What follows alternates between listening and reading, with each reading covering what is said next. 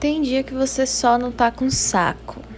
Tem dia que você só não tá com saco e tem ideia de gravar alguma coisa aleatória no gravador de celular. Eu tô sentada no chão enquanto espero a água do meu chá ferver, porque eu tô com resquício de cólica no final da semana de menstruação e eu tô com muita dor, só que eu não quis gastar o último ibuprofeno com cápsula gelatinosa que tem em casa. E todo mês é uma caixa nova, mas tudo bem. Porque essa grande cólica é culpa, é um oferecimento do meu Dio de cobre que há três anos me deixa tranquila ou relativamente tranquila sobre não colocar mais gente nesse mundo ruim. Porque o mundo tá bem ruim para colocar mais gente, mas não é nem porque o mundo tá ruim para colocar gente, é porque eu não tenho dinheiro para colocar gente nesse mundo ruim e essa pessoa não ser ruim também, ou diminuir a chance dessas pessoas serem ruins, dessa pessoa ser ruim, ou pessoas, sei lá, vai saber, né? E em momentos como esse em que eu estou entediada, meio que procrastinando uma uma tarefa meio chata do trabalho, não que eu não goste do meu trabalho, eu acho meu trabalho bem bacana de se fazer e bom, me dá dinheiro, então eu gosto do meu trabalho.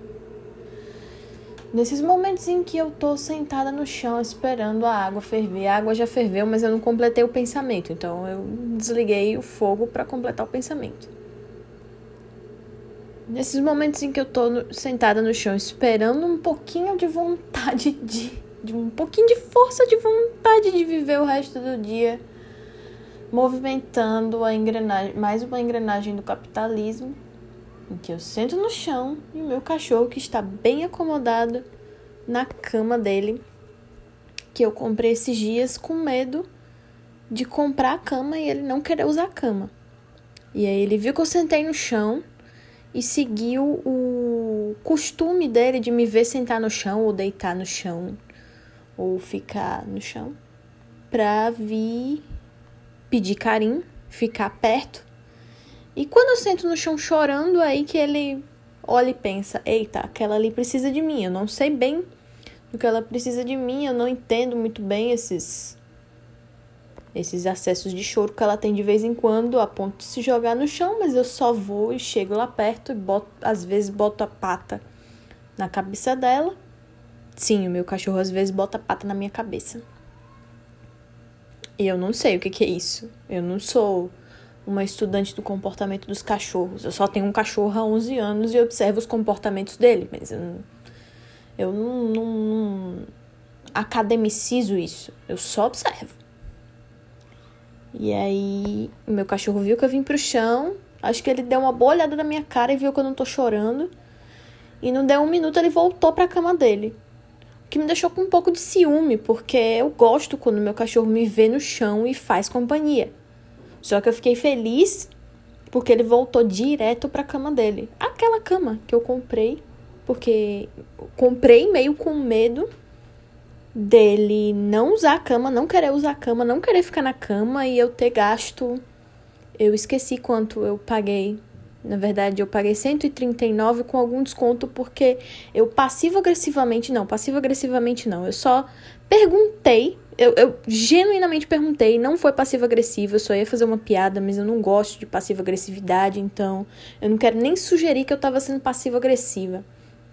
Mas eu perguntei por que, que a cama tava meio suja. Se era uma sujeira que saía na máquina de lavar. Porque eu tenho rinite. E a moça disse que era de fato poeira e que ela poderia me dar 10% de desconto na compra da cama. Então ela queria muito se livrar da cama. E aí, como eu não, não sou de exatas, eu não faço essa conta muito rápido, então faz aí no seu, na sua calculadora. Se você escutar esse áudio, eu não sei quem é você, mas se você, que não sou eu, tá escutando esse áudio e quer saber quanto foi a cama do meu cachorro, você faz 139 menos 10%. Foi isso que eu paguei na cama do meu cachorro. E foram bem pagos, porque o meu cachorro voltou pra cama. Meu cachorro passa o dia na cama dele. É muito engraçado. Eu queria passar o dia na cama. Mas alguém mandou mensagem no WhatsApp. Mas se eu passo o dia na cama, nunca é um bom sinal. Às vezes é. É, às vezes é. Na verdade, tem alguns anos que passar o dia na cama não é algo preocupante, mas também é bem raro. Mas ainda bem que é raro, né? Significa que eu tenho coisas a fazer dos meus dias que me impedem de passar o dia na cama. Enfim, vou tomar meu chá e voltar a movimentar a minha engrenagem no sistema capitalista. Tchau.